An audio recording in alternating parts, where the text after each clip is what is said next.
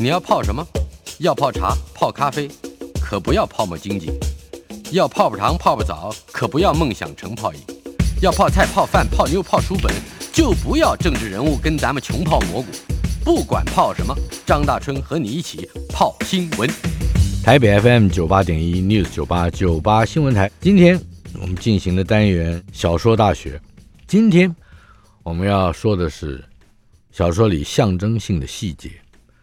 所谈的作品不止一家，包括了张爱玲，包括了乔艾斯 James Joyce，也包括了卡夫卡 Franz Kafka，以及索尔贝楼 Saul Bellow。小说大学，象征性的细节。先说三十多年前我的一个经验，我看过一部日本电视推理剧，描述的是一个补习班老板。谋杀他的情妇这样一个案件，为了强化恶人之恶，在剧中呢还安插了一场补习班老师们集体前往办公大楼催讨这个补习班老板积欠薪资，但是没结果的戏。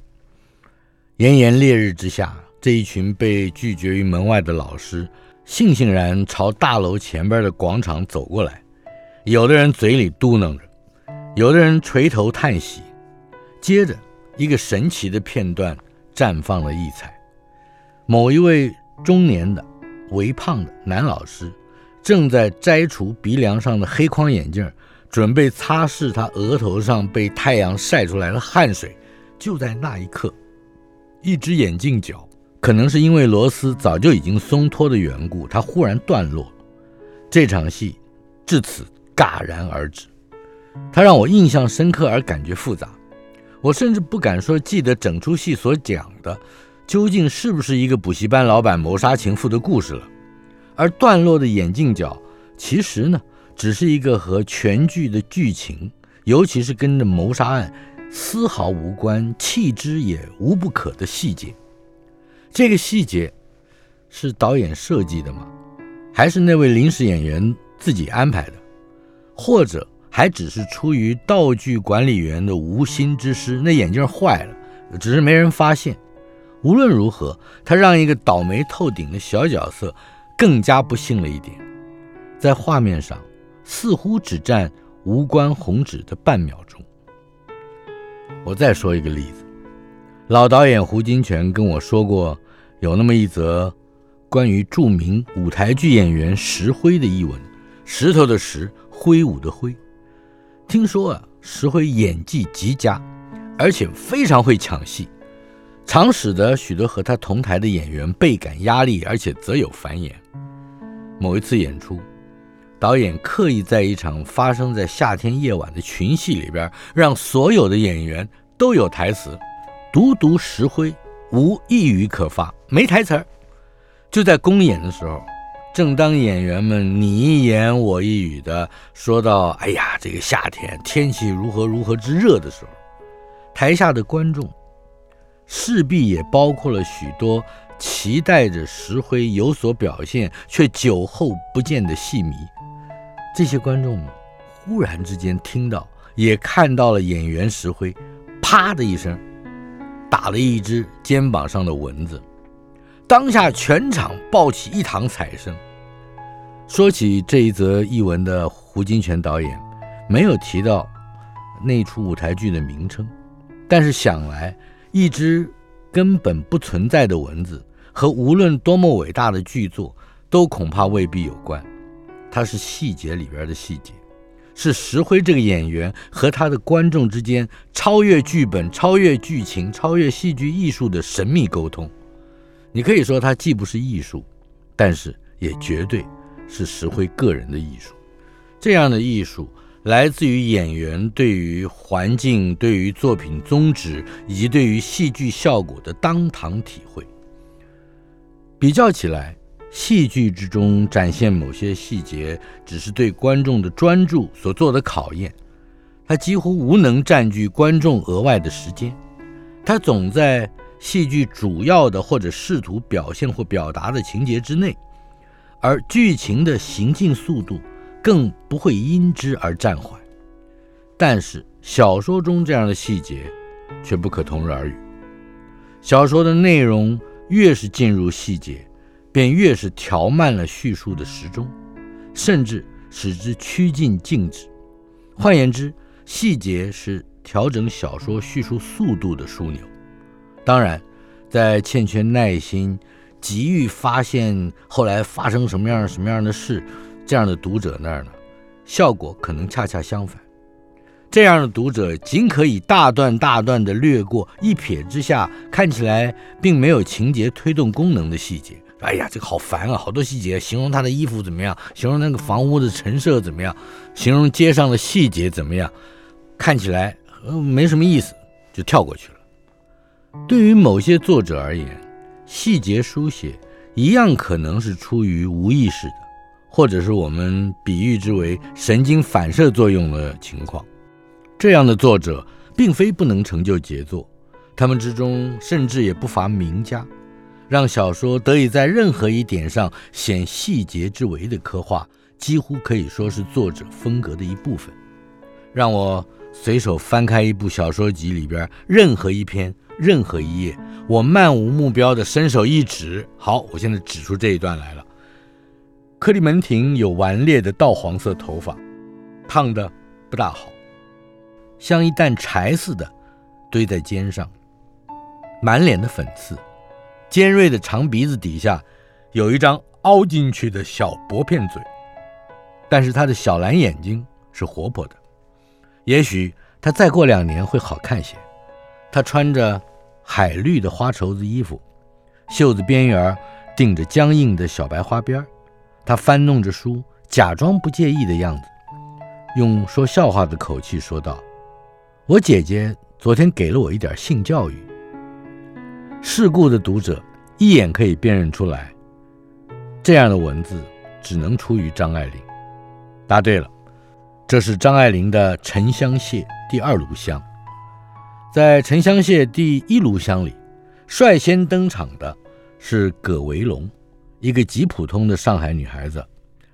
她在玻璃门里瞥见自己的影子，穿的是翠蓝竹布衫，长齐膝盖。下边是窄窄的裤脚管，还是满清末年的款式。葛维龙的脸是平淡而美丽的小兔脸，现在这一类粉扑子脸是过了时了。他的眼睛长而媚，双眼皮的深痕直扫入鬓角里去，纤瘦的鼻子，肥圆的小嘴。这么仔细的端详，让人不觉怀疑他纯粹是为了引出后文之中那两句既虐且虐的，显然张爱玲舍不得割爱的考证语。说什么呢？说如果湖南、广东一带深目削颊的女人是糖醋排骨，上海女人就是粉蒸肉。因为如果没有前文那么样入微的刻画。后边这两句什么糖醋排骨、粉蒸肉的话语，无疑就显得突兀而且轻佻了。但是，在几乎每一部张爱玲的作品中，都少不了这样的细节描写。他们未必都在替一两句张爱玲式的幽默打前锋，读者自然可以视之为是张爱玲的或张派的风格标记。也就在这些细节上。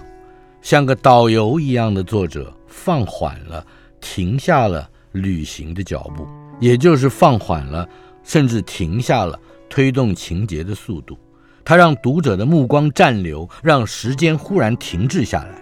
于是我们知道，《金锁记》里的曹七巧窄窄的袖口里垂下一条雪青洋皱手帕，下身上穿着银红衫子，葱白线香滚。雪青闪蓝如意小脚裤子，瘦骨脸儿，猪口细牙，三角眼小山眉。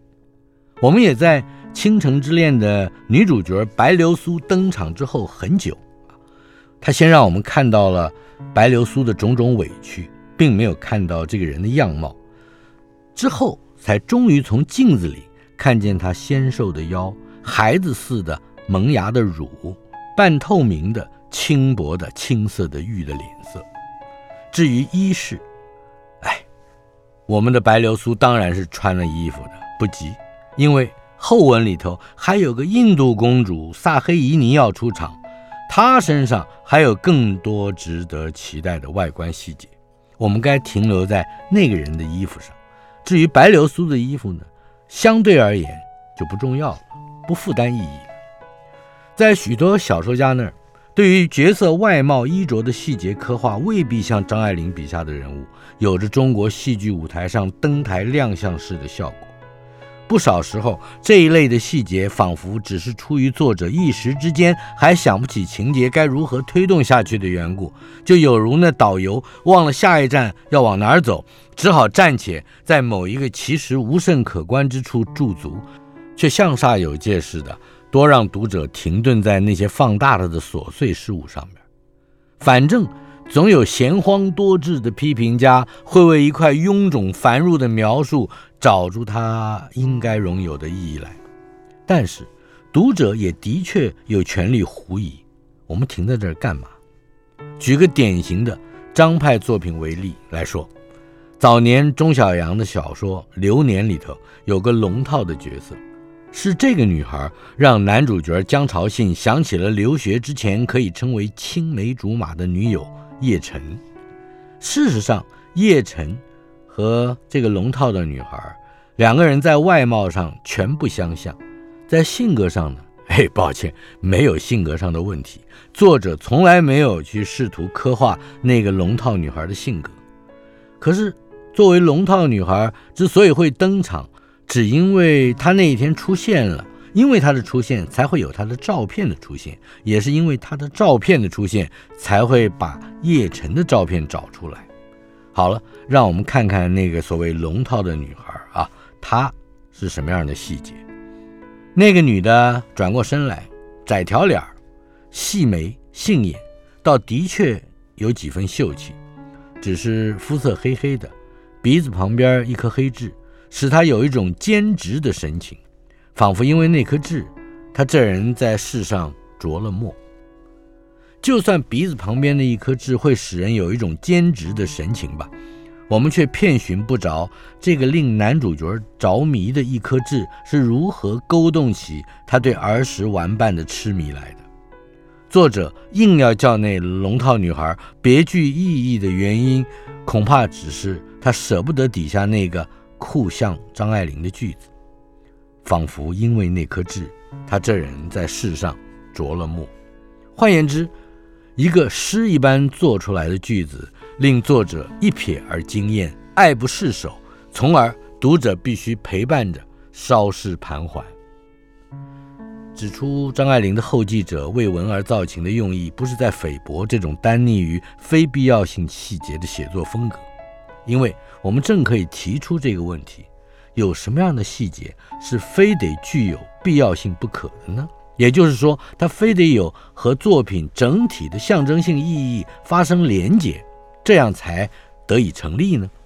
《红玫瑰与白玫瑰》是另一篇张爱玲的名作，在这篇小说里的男主角童振保，撞破了妻子孟阉离和裁缝之间的奸情。稍晚时分，张爱玲写童振保独坐在那儿洗脚，小心不要把热水。溅到花朵上，低下头的时候也闻到一点有意无意的清香。他把一条腿搁在膝盖上，用手指开干净每一个脚趾头，忽然疼惜起自己来。他看着自己的皮肉，不像是自己在看，而像是自己之外的一个爱人，深深的悲伤着，觉得他白糟蹋了自己。洗脚是一种家常。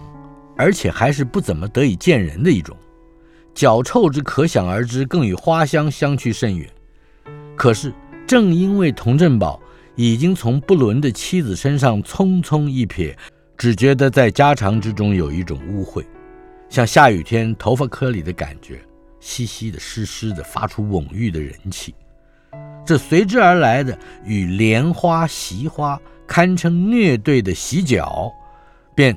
成为亦庄亦谐之必要，它原本也可以因为过于家常而显得琐碎而且不必要的。一如许多张爱玲笔下的男人，童振宝根本没有爱人的能力，他的爱只能展现在异化的自怜上，所以只配以洗脚获得顿悟。从这个微妙的细节上玩索，读者也才能够体会为什么童振宝眼中的奸夫居然略无眉目可以辨识，也就是那个裁缝。张爱玲是这样写那裁缝的轮廓的：这裁缝年纪虽轻，已经有点佝偻着，脸色苍黄，脑袋后边略有几个癞痢疤，看上去也就是一个裁缝。显然。佟振宝连仔细观察他的情敌的能力或勇气都没有。然则在这个部分，无论我们读者多么想驻留窥看孟烟离的奸夫到底是个什么长相，他都不应该被写出来，因为佟振宝这个角色在这儿决定了叙述的必要性与否。相对于先前引的流年的片段，我们可以这么说：排在银行办事队伍里的江潮信。不是没有打量陌生龙套女孩的权利，而是在那个片刻，他没有担负作者对一颗痣的巧思的必要。小说里的爱情之所以动人，多半乃是因为他们总有一种令人感觉沉闷的背景。这使我们不禁想起乔艾斯 （James Joyce） 他的名言，他说：“在这单调平淡的存在之中，总可找出些生动的生活片段。”即使是最平凡、最稚嫩的，也得以在伟大的戏剧之中占有一席之地。乔艾斯说的当然不只是爱情，而是生命中带来或者出现我们之前常常提到的一个字 “epiphany”，带来 epiphany 的片段经验。它是一种启蒙，它是一种顿悟，它在小说里必然来自一个细节。这个细节一经被发现，遂如。炬火乍燃，使得原本去暗的一切有了清晰明白而且鲜亮的意义。而乔艾斯本人的作品《逝者》（The Dead） 也将这个技术做了完美的示范。《The Dead》（逝者）这篇小说，全文前面的四分之三内容在描写一个沉闷的、近乎无聊的餐会。作者透过主人翁 Gabriel 加伯瑞尔。带我们去参加这个餐会，读者也几乎要以置身于一个等长时间的宴会时间，才能刚好读完这个部分。乔艾斯非常谨慎地维持着叙述的速度，直言之，他刻意让全文以一种中庸的行板推进，不急不徐，果然是中产阶级斯文作态的世故以及节制尤以致之。这种速度。过于平板无奇，也恰足以让读者生厌。不耐烦的读者，倘若试图跳过一段、两段或者一两页再读，也未必会遗漏多么紧要的情节。是这种速度，使得情节非情节化。也正是任何一个细节不浓稠于，也不稀薄于另外一个细节，而造就了这样的速度。为什么是？这样一个死气沉沉的速度呢？答案其实就在标题上：“The Dead”，逝者，死了的人。对无知于自己行尸走肉处境的加伯瑞尔而言，参加一个由他所轻蔑的人们共聚一堂的宴会，恐怕是既不新鲜也不有趣。唯其于描写餐桌上的酒食饮馔之际。乔艾斯稍稍把速度调得更慢了一点，那是因为加伯瑞尔顶喜欢坐在一张摆设齐全的餐桌头上，他对于桌上的东西比对桌边的人理当多一丁点关切，所以角色在这儿呢，决定了什么该被更加细节性的描述出来。他觉得有趣的，比方说食物，比方说音乐。但是绝对不是身边那些他瞧不起的人。小说进行到最后四分之一，也就是宴会结束之后，加伯瑞尔的妻子格丽塔葛丽塔向丈夫坦诚埋藏在他心里头多年的一段往事。那是一个瓦斯工厂的少年米切尔福瑞，曾经为他淋雨生病而死了。这才使得加布瑞尔突然之间发现，他自以为完全拥有的妻子，居然一直生活在另一个他居然从来没有涉足的世界之中。在这个占小说长度大约是四分之一弱的篇幅里，实际动作的时间也许只有五分钟或十分钟，可是他给予读者的速度感却比先前更为缓慢。乔艾斯让葛丽塔悲从中来，伤心哭泣，并且立刻就沉睡了。之后还做了五大段的描写，使整篇小说的节奏趋于停滞了。因为加布瑞尔的顿悟，顿悟他过去种种的死亡，使得刹那间他的感官苏醒了，也使他体验到他和整个世界，或者说他和爱尔兰之间的关系。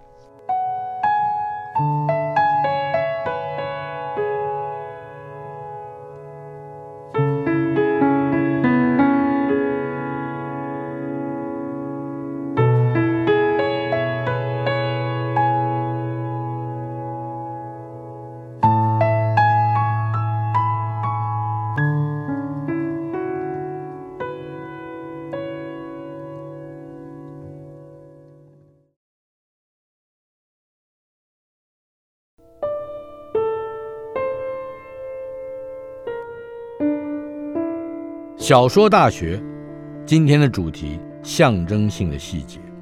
前文提到了乔艾斯的作品《逝者》The Dead，究竟谁死了呢？小说里面看起来只有一个在记忆之中十八岁的少年，在多年之前就死了。可是，整篇小说叙述的，好像是这位叙事者，也就是加布瑞尔，他死了，他发现了自己的死亡。反过来说，能够发现自己的死亡，是不是一个重生的过程呢？让我们看看乔艾斯的描述。不错，报上说的不错，全爱尔兰都落着雪，雪正落在阴晦的中央平原的每一个角落，落在艾琳沼地，更向西轻轻地落在善农河面汹涌的末浪上，同时。落下来的雪也覆盖着米切尔福瑞安息的小丘。当加布瑞尔听着雪悄悄地飘过整个世界，又如同落入他们的最后归处般，轻轻地扶着生者，扶着逝者的时候，加布瑞尔便逐渐睡去。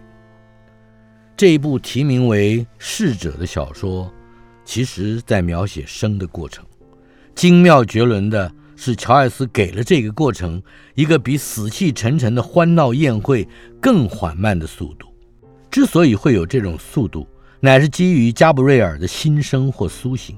无论对于小说家，或者是他所创造出来的人物而言，这新生、这苏醒，都意味着捕捉这个世界最当下的细节。他以缓慢，捕捉细节的缓慢，来和死亡的速度对抗。即使不出于创作时的有意使然，从塞万提斯到托尔斯泰，恐怕都不免于习惯性地维持着小说叙述的均衡节奏。我们可以视之为一种非意识性操作的形式要求，在巩固着小说家们以合于大自然运行速度的舒缓规律，适度地进入细节。作为一个延续了几百年的书写传统。小说从来没有夸张地展示过它扭曲时间的威力，直到卡夫卡和乔艾斯。从这个角度来看，乔艾斯的实践，特别是在《尤里西斯》里，远较卡夫卡为彻底。但是卡夫卡无疑是透过表现真实细节，并把这些真实细节纳入一个荒诞而非现实的框架里面去的一个先驱。在卡夫卡对细节的要求上，有更为抽象的想法。他越是描述细节，便越是显示真实这个概念的不可靠。这个理解在小说史的发展上已经具备了启蒙之功。现代主义就是从这儿诞生的。从此，小说家开始掌握另一种对抗时间的方式。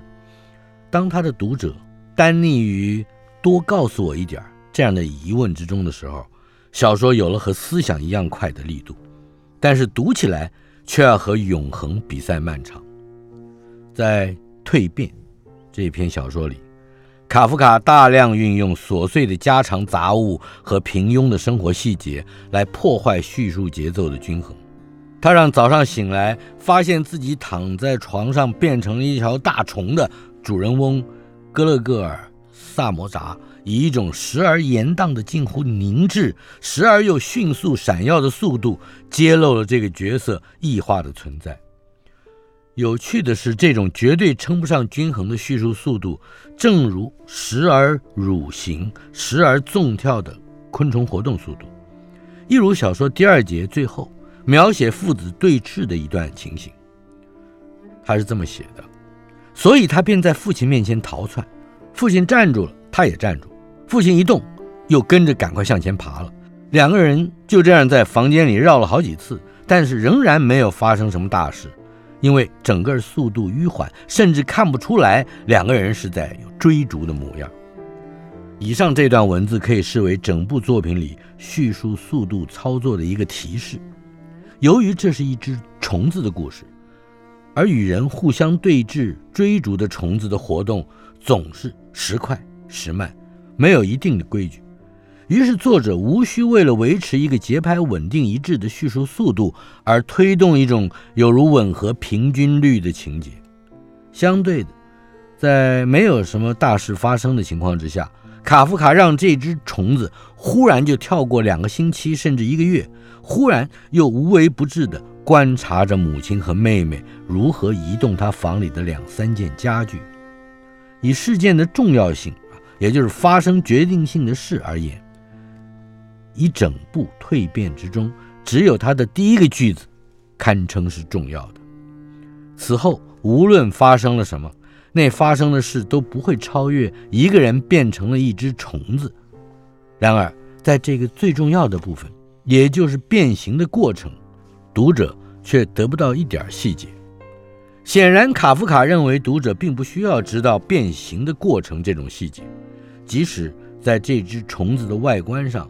卡夫卡也十分总结笔墨，成千上万的读者甚至无从得知这只虫子是否长了昆虫常有的前后翅。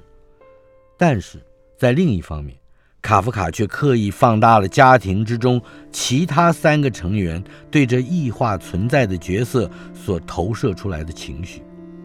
那情绪更令一般读者或者是初读者不了解的是。并非想当然耳的惊恐、震怖而已，而是三个人如何透过对待虫子的言行举止来巩固和捍卫自身顽强又封闭的存在。至于变成虫子的哥勒戈尔呢，他也一样。当他的母亲和妹妹两个人几乎搬光他房间里头所有的东西的时候，这只虫子跳上墙壁间的画框玻璃，企图保护一张毫无价值的图片。卡夫卡曾经在小说开始的地方向我们描述过那张图片，内容是这样的：那是哥勒戈尔最近从图画杂志上剪下来的，装在金黄色的镜框里，画着戴毛皮帽子、围着毛皮围巾、端坐在椅子上的妇人，把一直套着弯弯的厚重毛皮的套筒对着看的人高举起来。格勒戈尔保护着这张图画的动作细节也历历如绘。卡夫卡这样写的：说这时他看见空洞洞的墙壁上那张穿毛皮衣服的妇人画像，孤零零地挂在那儿。他急忙爬上去，把身躯贴在玻璃上，借那块玻璃支撑住身体。发烧的肚皮觉得很舒服，这样把镜框遮住，至少这张画是不会被他们拿走了。我坐在画框上，绝不把它交给你。要是把它给你，我会扑到你的脸上去。卡夫卡为什么要在这里告诉我们这么多细节呢？我们可以用两种完全相反的方式来解释。二十世纪学院传统中的文本研究学者已经试着为读者指点一条编织意义结构的明路，他们会这样指出。那看似毫无价值的图画里暗藏玄机，而且含义深远。毛皮有回归动物性的象征，而妇人则是母亲的隐喻。那么，拥抱一个纯粹动物性的母亲，则显示了哥勒戈尔非但在抗拒世俗意义下的人的伦理，也间接谴责那受父权宰制的家庭关照。这个推论还可以从卡夫卡和他真实的父亲之间的隔阂找到原因，并且从卡夫卡其他的作品，比方说故事里头父亲让儿子投河去淹死的判决，从这些作品里面，我们可以得着旁证。于是，一张刻意被作者放大显微的图画，就有了完足而且确凿的意义。这是学者提供的解释。那么，缺乏旁征博引能力和兴趣的读者，是不是也可以悍然拒绝走上这条解释的路呢？这样的读者大可以宣称，那只是一张作者自己珍藏，或者是恰好就在那边的图画。那张图画之所以不是别人的图画，或者是别的图画，也只是由于作者偶然间哎顺眼看到而已。为什么不呢？快手快脚的卡夫卡只花了一个晚上就完成了《判决》这部作品，《蜕变》也只写了半个月。我们为什么不能假想，在某个创造力暂告拥挤的时刻，卡夫卡百无聊赖地随手抓起一本过期的杂志，看见了一张画了个浑身穿着厚重毛皮妇人的图片，在那一刻，神秘的灵感倏忽掩至，卡夫卡想，就是它了。于是，那张图片被挂上了格勒戈尔的墙壁，成为日后无数捕捉、搜寻，乃至于不吝发明作品意义的读者自行收割想象果实的园地呢。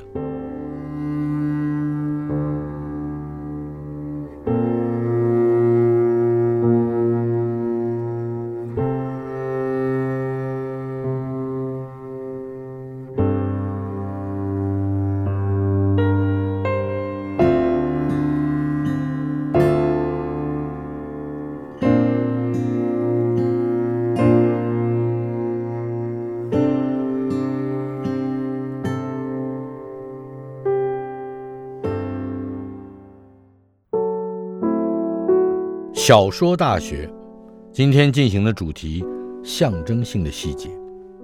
细节引诱读者想象，在中国的书场里，经常出现“有话则长，无话则短”这两句套语。通常在听到这么两句话的时候，人们毫不例外会知道，这是说书人即将省略一大块情节，跳过一大段时间，删除一大堆细节的预警。这两句话其实只是在表现后一句。无话则短，听书的人也绝对不至于无趣到浪费自己的精力去想象，为什么接下来的一段故事和之前的叙述之间有一个没话的空隙，以及那个空隙里头应该有些什么。换言之，无话则短到令人无从想象的程度。反过来说，一旦说书人，也就是作者提供了某个细节，那么。听众也就是读者，才有了想象的方向。细节因之而显示了想象的两个层次。其一呢，是透过文本来还原，其实是重塑世界的能力；其二是解释，其实是创造那个经由还原或重塑出来的世界的能力。一般而言，小说家总愿意提供足够的细节，以便读者能够从作品之中。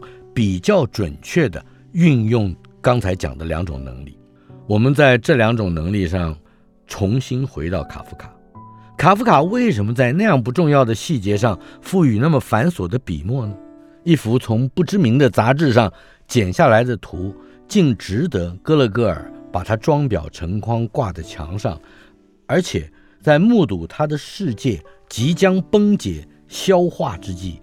成为他权力屏障的事物呢？他用力贴在上面，让自己变形之后的躯壳恍如图片的一部分，甚至连他的母亲猛然之间也没曾察觉。这个问题的另一面也是一个问题：整部蜕变之中最重要的人变成虫子的过程，为什么没有任何细节？它是如此短促的一个轻音，转瞬而过。难道？卡夫卡不知道如何诱导读者想象人变成虫子的步骤吗？或者这个部分恐怕要由 Steven Spielberg 来动手会做得更好一点。要不然，我们只能这样揣想：卡夫卡愿意提供细节的动机，其实并不在于让读者去还原重塑格勒格尔的变形，反而应该是在于让读者去解释和创造这种变形的深刻意义。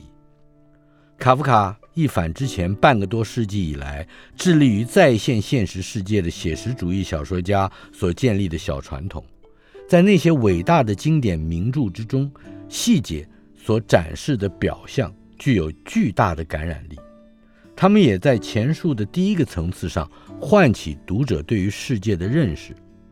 然而，卡夫卡不此之徒，他只用了一个无话则短的句子：主人翁发现自己已经变成了虫子。一个极其短促的轻音，掠过表象，促使。蜕变的读者迅速陷入一个其实在感官经验或科学实证上都不可能存在的世界。可是，对于这个不可能存在的世界，卡夫卡却不厌其烦也不淡其细地描摹起来。读者越是凭借卡夫卡所提供的细节而认识了这只虫子的世界，就越要在前述第二个层次上发挥他的想象力。为什么是虫子？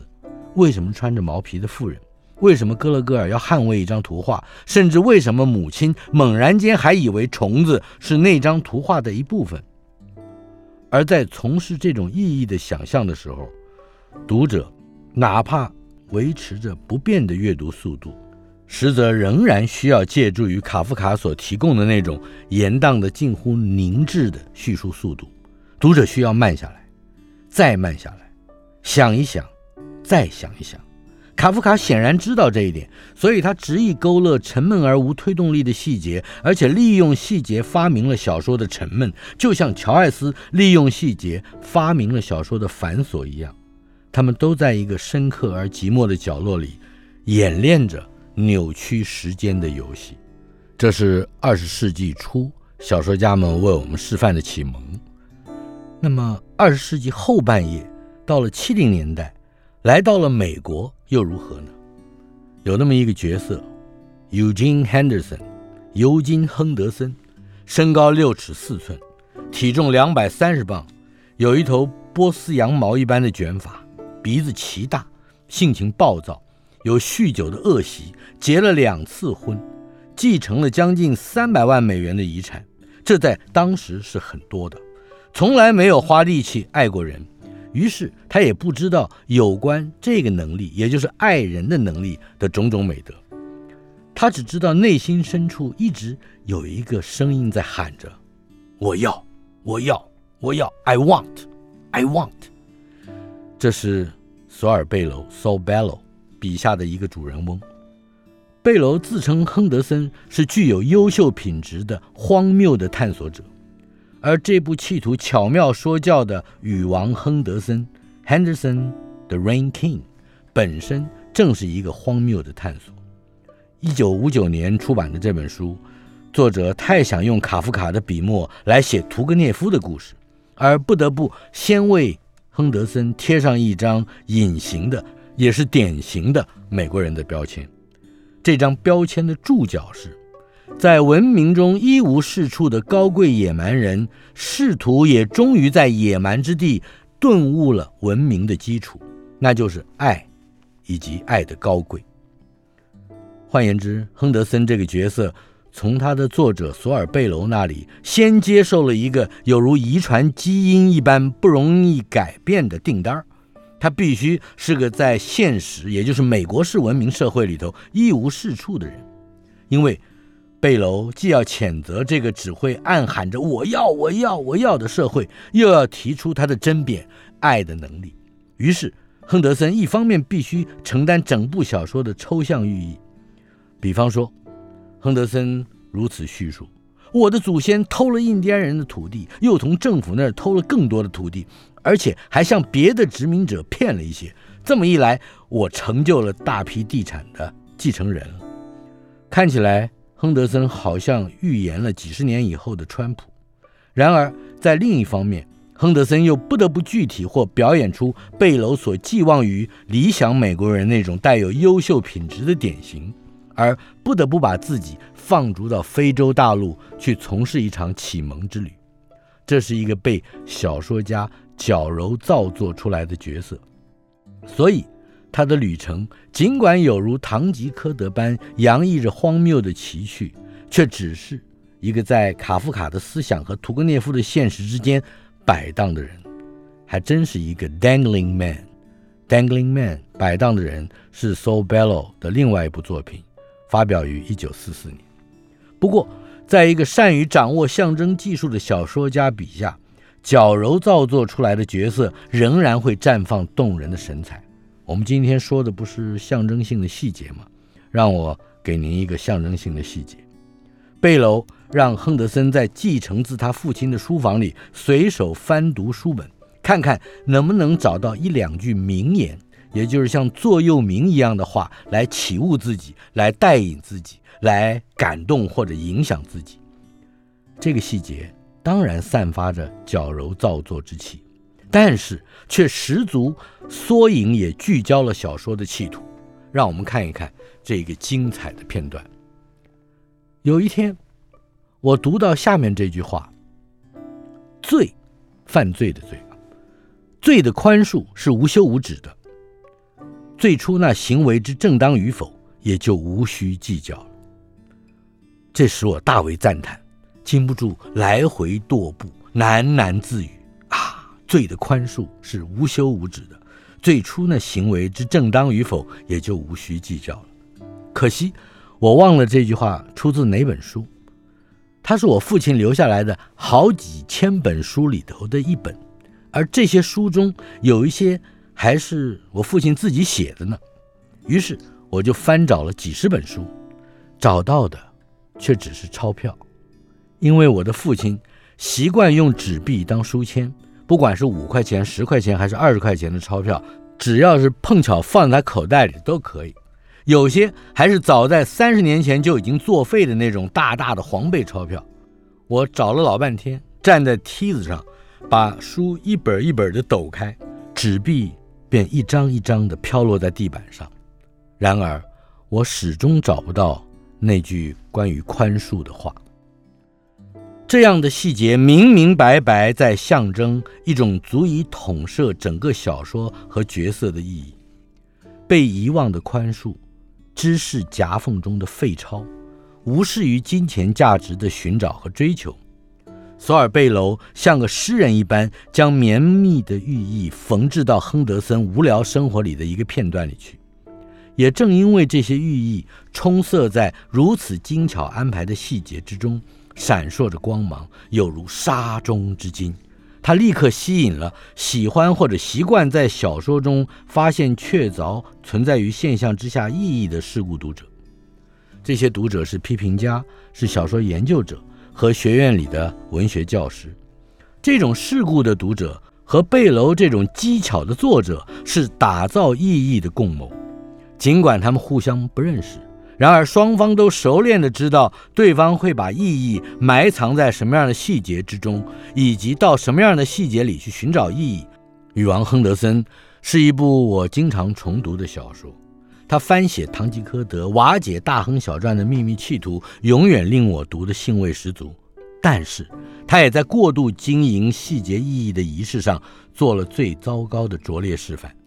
亨德森如果是个活人，绝对不会因为他在故事收场的时候重新寻获爱的能力是以带回一只非洲小狮子为象征而快乐的，因为亨德森从头到尾只是为了背楼兜售显微镜而附赠的一具活检体，而小说在这儿又死了一次。